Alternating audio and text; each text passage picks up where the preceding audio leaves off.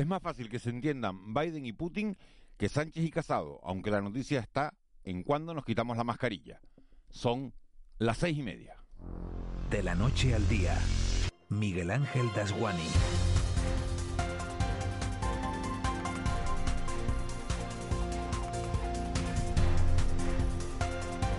¿Qué tal?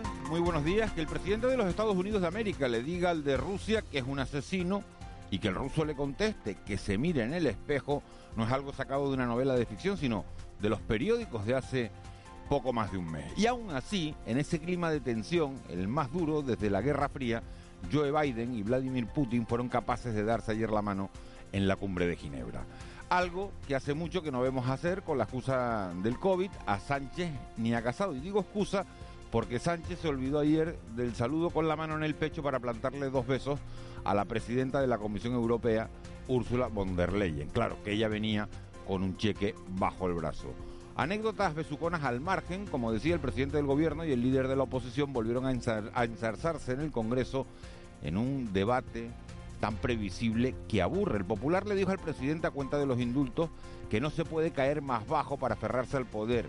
Y el socialista le replicó que no se puede ir dando lecciones de democracia y luego mandar a Isabel Díaz Ayuso a decir disparates sobre la responsabilidad del rey. Y mientras todo eso ocurría en el hemiciclo español, los niños de Israel se quitaban las mascarillas dentro de las aulas. Y en Francia podrán hacer lo propio hoy, no en interiores, pero sí al menos para salir a la calle. El Comité Interterritorial de Sanidad se reunió ayer precisamente para debatir sobre cuándo podremos hacerlo en España y si finalmente podremos vacunarnos o no en otra comunidad autónoma distinta a la nuestra si una dosis o las dos nos cogieran de vacaciones. Pero al final el tema se dejó para más adelante porque una vez más sigue sin haber acuerdo entre las autonomías.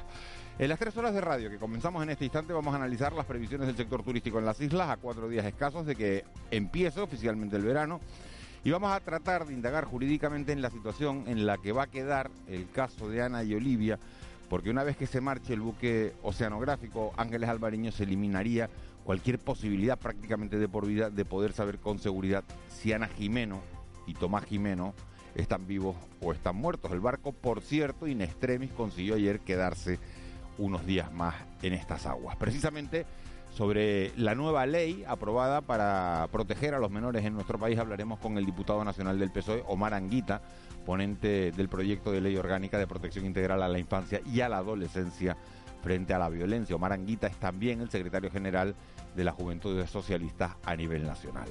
Nuestro desayuno de este jueves será sumamente interesante, sobre todo para aquellos de ustedes que tengan hijos en primaria, en infantil, en la ESO o en el bachillerato, porque nuestra invitada es Natalia Álvarez, presidenta del Consejo Escolar de Canarias.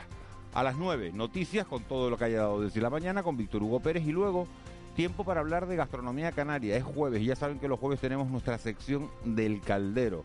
Hoy les vamos a proponer una estupenda ruta de tapas y vinos por Triana, en Las Palmas de Gran Canaria, una excelente excusa para tomar buena nota e ir de cabeza si están cerca o para darse un salto y cambiar de aire si están en otra isla, todos aquellos que lógicamente puedan. Sobre las 9 y cuarto, 9 y 20 se pasarán por aquí Raúl García, Marita y el abuelo y conectaremos un día más con Roque que está de enviado especial en la Eurocopa. Ayer estaba en Múnich después de haber seguido el Francia-Alemania. Luego nos enteraremos de qué partido cubrió anoche. Tres horas de radio en directo, muy pegadas a la actualidad para contarles cualquier noticia que ocurra. José Luis Molina, Molly está en el control técnico, Marlene Meneses en la redacción y en la producción, Eva García. Sería un placer que nos acompañaran en este trayecto diario que nos lleva de la noche al día. Empezamos. De la noche al día, Miguel Ángel Dasguani. 6 y 34, vamos con los titulares de este jueves 17 de junio. Caja 7 te ofrece los titulares del día. Eva García, muy buenos días. Muy buenos días, Al final, in extremis, el Ángeles Alvariño se queda. Sí, parece que seguirá buscando unos días más y así lo ha confirmado la delegación del Gobierno de España en Canarias eso sí, sin concretar hasta cuándo permanecerá. Con esta ampliación podrá seguir con los trabajos de búsqueda de Ana y Tomás Antonio Jimeno. De forma complementaria, la Guardia Civil está realizando las gestiones pertinentes en el ámbito civil para poder disponer de soluciones tecnológicas que permitan sustituir al buque en las labores de búsqueda.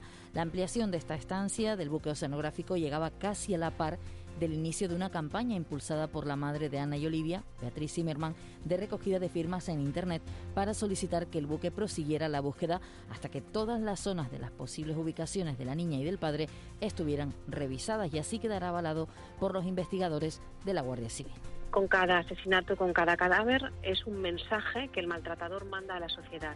Está diciendo, cada mujer que desobedezca es una mujer que puede terminar con su vida. Eso es una cadena que se va alimentando por los otros maltratadores que en cada una de sus casas va diciendo, te voy a matar, has visto lo que le pasa a otras mujeres. La fiscal Herrero cree que este caso de violencia vicaria debe servir para ser contundente. Es el sonido que ya estábamos escuchando, el de Inés Herrero, vocal en el Consejo Fiscal e integrante de la Comisión de Igualdad y Comunicación. Cree además que no se debe dejar pasar a personas que hablen o se comporten de forma machista, como es el caso del padre Báez. Dice que este tipo de afirmaciones incitan a la violencia contra las mujeres y pueden ser constitutivos de un delito de odio para evitar más asesinatos y hay que actuar desde que el maltratador amenaza.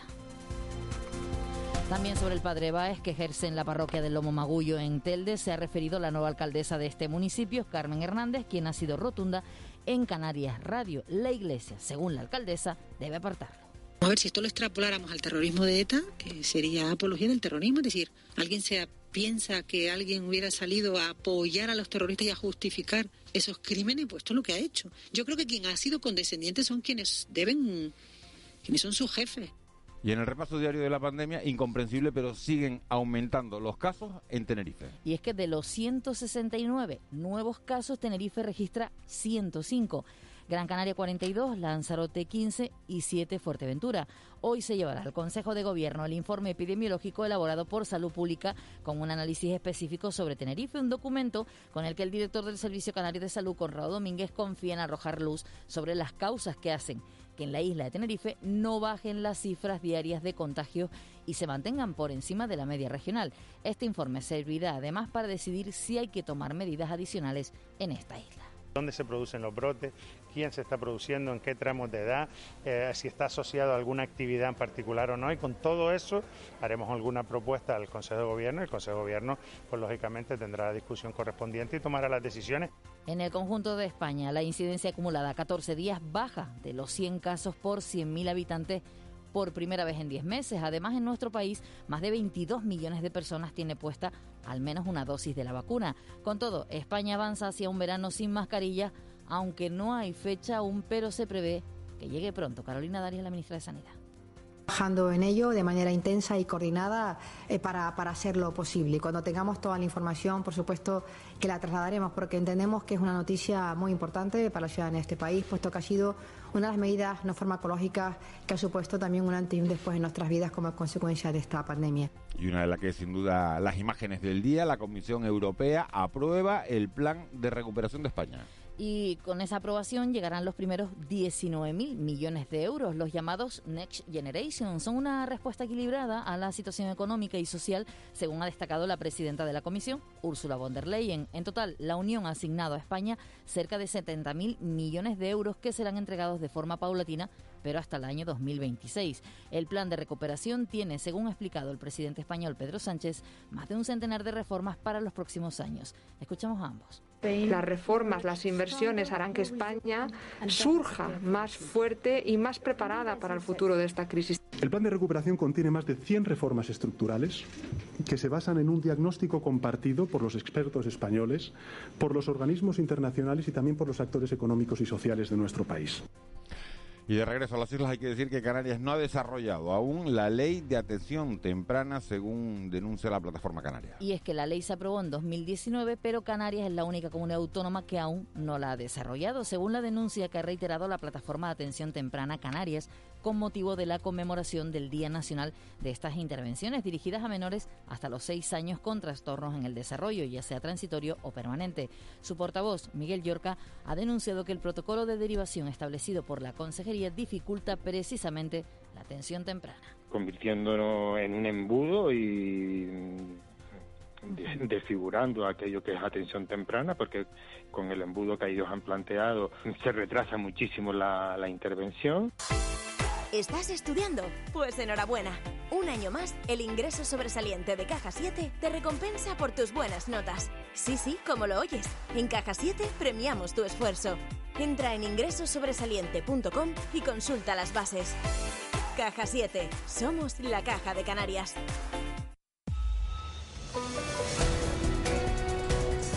6.40, 7 menos 20 de la mañana, el mundo del deporte que mira la marcha de Sergio Ramos del Real Madrid. Habrá rueda de prensa esta mañana. Italia que le ganó ayer por otros tres goles a Suiza en la Eurocopa, partidazo de los italianos. El Lenovo Tenerife que anuncia que no va a jugar la Euroliga, sino que se va a jugar la próxima temporada muy a su pesar, porque ha habido, bueno, dice que es un club privado esto de la Euroliga y va a jugar la Basketball Champions League. Y hoy comienza el Eurobásquet femenino. Menos de un mes también para que arranque la liga en segunda división. Joaquín González, buenos días.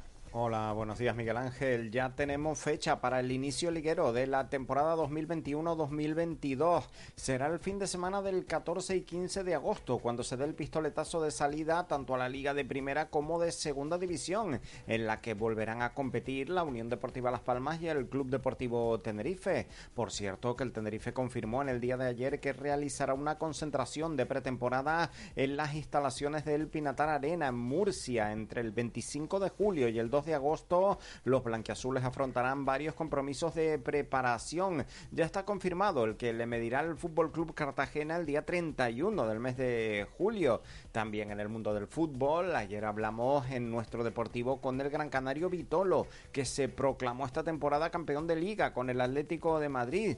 Eso sí, sin contar con mucha participación. De ahí que no descarte un cambio de aires. No querría vivir otra vez el mismo año que, que viví ahora. Quiero quiero jugar y, bueno, sí es verdad que, que se hablará con, con el míster o con el club y, bueno, a ver las ideas que tienen ellos y, bueno, lo que quiero es, jugar y da igual donde sea, quiero quiero sentirme otra vez importante, sentirme feliz y eh, vamos a ver qué, qué pasa y si puede ser en el Atlético pues mucho mejor y si no pues eh, a ver qué opciones hay para, para jugar. Para cerrar con el mundo del fútbol, les contamos que la noche de ayer el Busanada derrotó por tres tantos a dos al Tenerife B y se medirá al San Fernando en las semifinales del playoff de ascenso a la segunda categoría de la Real Federación Española de Fútbol. Y cerramos con baloncesto porque hoy arranca el Eurobásquet femenino. La selección española con las Canarias Leonor Rodríguez, Maite Casorla y Astu Andure debutará a partir de las 8 de la tarde ante Bielorrusia.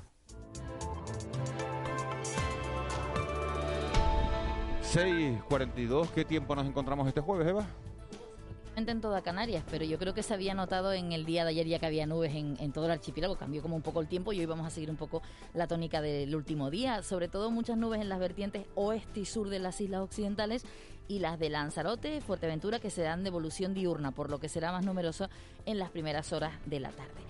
El ambiente más despejado y soleado lo esperamos en las cumbres a más de 1.600 metros de altitud en la mitad sur de Gran Canaria. Incluso no son descartables unas gotas en las medianías del norte, más probables en el nordeste, en este caso de la isla de Tenerife.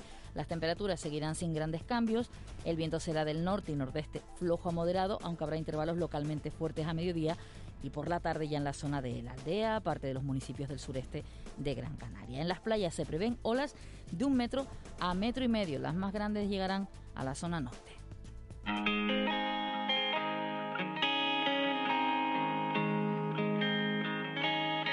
I never came to the beach stood by the ocean.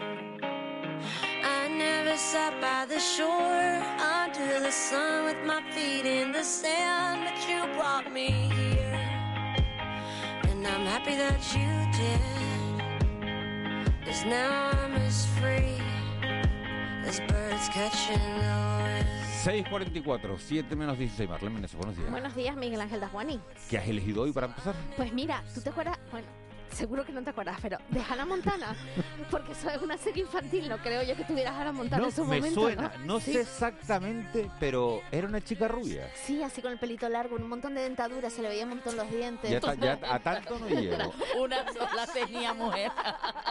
¿Una sola qué? Dice, de un montón de dentaduras, digo, una se, le veían, se le veían un montón los dientes, ¿sabes? Que Eso ya tanto no me acuerdo. Bueno, su padre, eh, me estamos escuchando a Miley Cyrus, la protagonista de Hannah Montana, y eh, su padre era un famosísimo cantante de, de country en Estados Unidos, Billy Ray Cyrus, eh, es muy conocido, la metió desde pequeñita a hacer programas y todo eso, y ahora se ha convertido pues en una cantante internacional, quizás la voz más grave del pop a nivel mundial. Es también un icono, ahora que estamos en el mes del orgullo LGTBI, pues también ella es un, un orgullo y un icono para, para toda la gente en los orgullos, siempre ponen sus canciones y por eso hemos elegido esta un poquito más lenta, ¿no? La de Malibu, como ayer te gustó Zenet, pero No, no, esta me gusta también, ¿eh? vale, vale la pena escucharla, ¿eh? Pero ya debe estar mayorcita Hannah Montana, ¿no? Porque Hannah esto- Montana. Es que yo creo lo que, lo que contaba Marlene, a ¿Eh? mí me da... Tiene 28 años ya. Es que 28. 28 por 20, Poco fíjate, me te parece digo. que, pero, Exactamente que- te que- digo. que eh, debe tener 50 por lo menos. No, Miley No, ¿qué Cyrus no, si éramos nació en nosotros... el- nació en el 92. En el 92. Sí, de todas maneras, lo que decía Marlene, yo creo que al principio se le conoció por esos programas, esos- esas series de, de, de, de niños, de- después sí. sus excentricidades, pero tiene Sí. un bozarrón y Bueno, esa mujer es, es buenísima. Lo que pasa es que, impresionante. claro, tiene sus excentricidades, la forma de vestir y esas cosas, y a lo mejor parece que La me- voy a googlear vos, ¿no? después a ver, Mira, ¿no? eh, Que- bueno, que ve- 21, si tiene en el, en el En el 90 92. 92, 8 hasta el 2020, así como hago yo los cálculos, ¿no? 8 y 21, pues son 29 años de 29, pues mira. Sí, pues eh, decías tú, te estabas bien, que- estabas acertada. Para que veas lo que es Miley Cyrus, en la pasada edición de lo del de la, la- ¿cómo se llama, se llama el partido este Sí, que hace? la- ah. Ay, que, que participó este Me están soplando que era la cuñada de Elsa Pataki. Era, era, era, porque mira, fueron novios durante un Qué montón fuerte. de tiempo y se casaron en Navidades y duraron juntos dos meses casados. Él ¿Quién? se casó ¿Pero con? No sé qué bol, Liam Marlene. Hemsworth. No sé qué bol. La, la, claro, la, ¿cómo se llama? Miguel, eh, La Juanma? competición La deportiva competición de los esta que hay Estados siempre Unidos. música en Estados Unidos. Que es muy famosa cuando suele actuar las grandes eh, actrices. La Super Bowl, gracias, Oye, yo sabía que Molina. algo de bol era. Este año ella fue O sea, la estrella de la Super Bowl. Pataki es la cuñada de Ana Montana y no saben cuál es la competición. Oye, aquí cada loco, No, vamos con su tema, ¿eh? es- Porque... y, es- y que no nos hemos tomado un café. Y yo, Eh, la- algo de bol. la bol. es que en la Super Bowl siempre hay una actuación principal central, pero antes, en la previa, antes de entrar Sí, al, sí, sí, al sí. partido, hay actuaciones. Pues este año Miley Cyrus lideró esa actuación y de hecho superó la actuación principal de la, de la Super Bowl. Así que es una superestrella. Bueno, pues vamos, conocida la vida, obra y milagro de Hannah Montana, eh, aparte de su famosa dentadura, aparte de su famosa dentadura, que es lo que nos vamos a acordar todos, porque podemos decir que la cuñada de mira la foto, Zapataki... mira la foto, mira la foto. Ahora, ahora la voy a mirar, ahora la voy a mirar. Vamos con las portadas de los periódicos. Arrancamos con el periódico El Día, el titular a cinco columnas, la subida de la gasolina y la luz vacía los bolsillos isleños. La foto es para la imagen, con, para historias con orgullo, el libro eh, Canarias Orgullosa que se presentaba ayer. En sumario, a dos columnas, el albariño seguirá la búsqueda de Ana y Tomás unos días más. Y Titza recupera desde el día 1 el pago en efectivo en las guaguas. En Canarias 7, el titular a cuatro columnas, los contagios siguen en aumento en Canarias pese al avance de la vacunación. La imagen es para el delegado del gobierno en el Banco de Alimentos y el titular, la búsqueda de Ana y su asesino se prorroga varios días. En sumario, a tres columnas, un menor detenido en Gran Canaria por violar a su madre y a dos columnas, 700 personas en tres turnos al día recorren Fisaldo a la casa de los mejores chollos. En el periódico Diario de Avisos, a cinco columnas, Europa acepta el plan de recuperación de Sánchez con ayudas para Canarias. La imagen es para Ursula von der Leyen y Sánchez en esa presentación del plan. Y en sumario, una columna, el buque Ángeles Alvariño seguirá unos días más a la búsqueda de Ana y el Lenovo Tenerife no jugará la Euroliga la próxima temporada. El periódico La Provincia se centra en su titular en la primera inspección al centro de menores no constata abusos. La imagen es para el comercio que se va a, Fisaldo en busca de un empujón. Y en sumario, el Ángeles Alvariño continuará la búsqueda de Ana unos días más.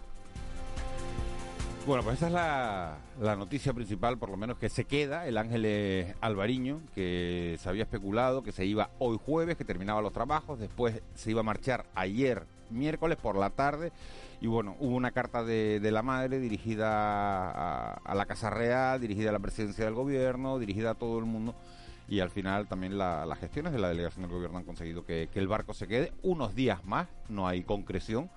Vamos a preguntarle después a José María Niederleiner, que es el abogado de Beatriz Zimmerman, la, la- la madre de, de las niñas, bueno, pues por esta situación y por muchas otras cuestiones que están rodeando a- al caso. Eso será en unos minutos. Vamos con la prensa nacional. En el periódico El País a nivel, en el titular a cuatro columnas, Bruselas proclama consenso para aplicar el plan español. La imagen es la de Putin y Biden, que siguen muy distantes tras su primera cumbre. En sumario, Aragonés rompe el hielo al acompañar al rey en Barcelona y los alquileres quedarán congelados en las zonas tensionadas. Jornadas. El periódico El Mundo, el titular a dos columnas, la electricidad y la gasolina se disparan 37 euros. La imagen es para el plante a medias de Aragonés al Rey y en sumario los CDR idearon atentados y tenían como objetivo a Casado. Y en el periódico ABC la imagen del Rey conversando con Aragonés y Colau en una reunión del Círculo de Economía en Barcelona. Los empresarios fuerzan a Aragonés a no plantar al Rey y en sumario el recurso contra el indulto depende ya de Delgado y no de los fiscales del proceso. Bueno, pues tres fotografías que resumen la actualidad del día. Ese encuentro entre Biden y Putin, después de haberse llamado absolutamente de todo, bueno, pues bueno, por lo menos se han sentado frente a frente, se han dado la mano, no ha sido como bueno, como una reunión familiar, pero bueno, pero es un deshielo que se produce poco a poco. Esa otra imagen, Peri Aragones, que no va a la cena con el rey, pero se deja ver con él y eso podría marcar un cambio de tendencia en Esquerra Republicana de, Cataluña, que, que se deja ver con el rey. Y la otra foto es esa de Ursula von der Leyen entregándole un cheque de 19 mil millones de euros a Pedro Sánchez para que inicie la recuperación en España. ¿Qué va a ser noticia hoy? Hoy tenemos la inauguración del encuentro de mercados tradicionales de Canarias en el auditorio de Tenerife, la, segunda jornada de transición energética de Canarias en el gabinete literario. El director general de Agenda Urbana y Arquitectura se reúne con la FECAI y con la FECAM precisamente para hablar de la gestión de esos fondos firmados ayer los Next Generation. La consejera de Educación informa de las medidas que implementará su departamento de cara al próximo curso para mejorar la calidad de la educación y la atención a la diversidad en las aulas. Hoy es jueves, Consejo de Gobierno será esta mañana y a partir de las 5 de la tarde aproximadamente tendremos los resultados en rueda de prensa. Además, el presidente de la Asociación Española contra el Cáncer en Las Palmas, Fernando Fraile, atiende a los medios con motivo de la tradicional cuestación que se celebra cada año. La directora del Instituto Canario de Igualdad presenta la nueva herramienta Canarias con perspectiva, creada para aunar diferentes fuentes estadísticas y ofrecer eh, cuadro de mandos de los datos de forma actualizada. Ahí está por aquí el vicesecretario nacional de participación del Partido Popular, Javier Olano, que se reúne con diputados del Parlamento de esta formación política y con representantes de los autónomos. Y la Agencia Estatal de Meteorología hace el balance de la primavera y la predicción estacional para el verano en Canarias. Habíamos dicho que venía María Jesús Montero, la, ministra de Hacienda, pero al final han suspendido la visita, ¿no? Es verdad que nos los, adelantó, nos los adelantó ayer el secretario general de, la Confederación Canaria de Empresarios, José Cristóbal mm. García, pero al final no han dado ninguna explicación de por qué no viene, ¿no? No. Públicamente no, pero es que te dicen que viene y después no te dicen. ¿Y qué más les dará dar la información? No sé, explicar por qué no viene, no estamos especulando. Vamos con, con lo que es tendencia en las redes sociales. Hay tres palabras clave. Ramos, Real Madrid Florentino. Mucha gente a favor de Ramos, otra gente a favor de Florentino y el Real Madrid que se queda sin este jugador para la próxima temporada. Y curiosamente también es tendencia desde ayer por la tarde el hashtag Ana Zimmerman y Tomás Jimeno. Gracias a esa carta que escribía la madre de, Ana Zimmerman y de Olivia eh, y, la, y la petición enviada por su portavoz Joaquina Mills a la plataforma change.org en la que pedían precisamente que se mantuviera la búsqueda del Ángeles Alvariño. Por cierto, la firmas empezaron ayer por la tarde. Ya va por 40.000. Normal. Normal, pero bueno, es muy llamativo el dato y al final el barco que se queda unos días eh, de momento. Vamos con la crónica económica. Economía en dos minutos. José Miguel González.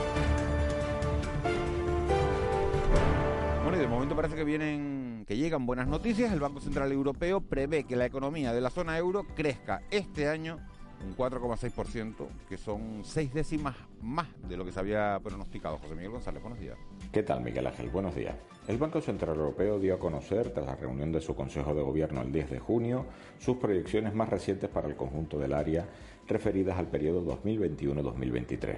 La recuperación iniciada por la economía en la segunda mitad del pasado año se interrumpió en el primer trimestre del 2021 este retroceso del producto tuvo lugar en un contexto en el que el repunte de la incidencia de la pandemia en torno al cambio de año hizo necesario un endurecimiento de las medidas aplicadas para contenerla.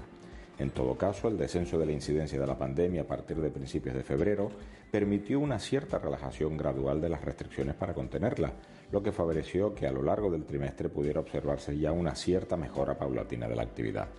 Este repunte de la actividad se ha intensificado notablemente en el transcurso del segundo trimestre del año. En concreto, el progreso de la campaña de vacunación ha conducido a una reducción de las cifras de contagio y, por lo tanto, también de las cifras de mortalidad. Ello ha permitido un alivio gradual de las medidas de contención. La mejoría se está haciendo especialmente patente en la afiliación a la seguridad social y en los indicadores de confianza. A partir de aquí se espera que el Producto Interior Bruto experimente un repunte significativo en la tasa intertrimestral en el segundo trimestre del año. No obstante, la incertidumbre acerca de la magnitud de ese rebote todavía sigue siendo elevada. A pesar de los desarrollos favorables recientes, las perspectivas económicas para el resto del año siguen estando muy condicionadas por la incertidumbre acerca del horizonte temporal necesario para la superación plena de la crisis sanitaria. En línea con las previsiones oficiales, las proyecciones consideran que a finales de agosto estará vacunado el 70% de la población, lo que permitiría que a partir de entonces se dieran nuevos pasos en el levantamiento de las medidas de contención hasta su total desaparición a finales de 2021 por lo que hasta esa fecha habrá que aguantar. Feliz día. Con C de Cultura, C Castro. Y la página cultural incluye el Estatuto del Artista que se está elaborando para asegurar los derechos de los creadores y el próximo espectáculo de danza que se presenta en el Teatro Guiniguada. C. Castro, buenos días. Buenos días, Miguel Ángel. Los bailarines Daniel Morales y Paloma Hurtado presentan en el Teatro Guiniguada de la capital Gran Canaria su último espectáculo de danza contemporánea, Ina. Esta representación pone la mirada en el concepto de la luz, una luz que iluminará este escenario el próximo sábado en una sesión en la que el público podrá disfrutar de un nuevo, de una forma singular de concebir esta disciplina como transmisión de pensamientos, sensaciones y experiencias. Y ya falta menos para que vea la luz el Estatuto del Artista, un documento muy reclamado por el sector cultural y que cuenta con el respaldo de los partidos políticos. Este documento viene a asegurar los derechos de los creadores. Las próximas semanas se creará una comisión interministerial para culminar este documento. Eh, cuando hablamos de la cultura como un derecho, no es solo un derecho de los ciudadanos, por tanto es importante trabajar en el acceso universal a la cultura, sino que es también un derecho de los creadores, de los artistas. Y la consagración de todo eso es el Estatuto del Artista. O sea que el compromiso es firme, seguimos trabajando y en las próximas semanas se constituirá esa comisión interministerial para, para culminar. Muñequita linda de cabellos de oro, de perla. Y nos vamos con lo nuevo de National Inri, que publica octavo álbum de estudio en solitario. La artista recoge 10 versiones del cancionero clásico sentimental de Latinoamérica. Si de mí te acuerdas, como yo de ti. Y a veces escucho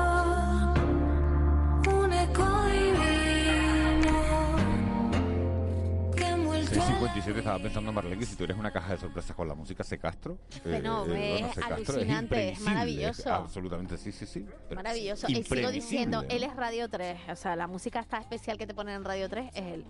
Tiene, tiene un futuro por ahí que... que Pues no sí. sé si se ha dado Como cuenta. no selector sé, o no- musical es muy bueno, no se da. 17 de junio, Día Mundial de... Del cáncer de riñón en España se detectan anualmente 7.300 nuevos casos de cáncer renal y la causa de más de 2.100 muertes. Eh, también es el día de la lucha contra la desertificación y la sequía establecida por la ONU para dar solución a estos problemas. También hoy es el Día Mundial de la Tapa. Por cierto, atención al espacio del caldero que tiene mucho que ver con este Día Mundial. En cuanto a las efemérides, tal día como hoy en 1885 la Estatua de la Libertad llegaba a Nueva York. También en 1946 se establecía la primera llamada desde un teléfono móvil a un conductor en San Luis, en Missouri, en Estados Unidos. 1946. En 1947 la compañía Pan Am daba la primera vuelta al mundo y en 1950 se hacía el primer trasplante de riñón con éxito en un hospital en Chicago. También tal día como hoy en 1987 más de mil vecinos del municipio de Aría participaban en la primera confraternización de los jameos del agua y en 2014 el Senado aprobaba la ley de abdicación del rey Juan Carlos I. Hoy felicitamos a Rosa María Calaf, periodista, que nació en el 45, a Juan Carlos Valerón en el 75 y a Paulina Rubio, que miren por dónde nació en el 73 y parece una niña de 20 años. los No he buscado da- todavía a Hannah Montana, pero seguro que Paulina parece que tiene menos. Sí. Vamos a poner una comparativa entre Paulina Rubio y Hannah Montana.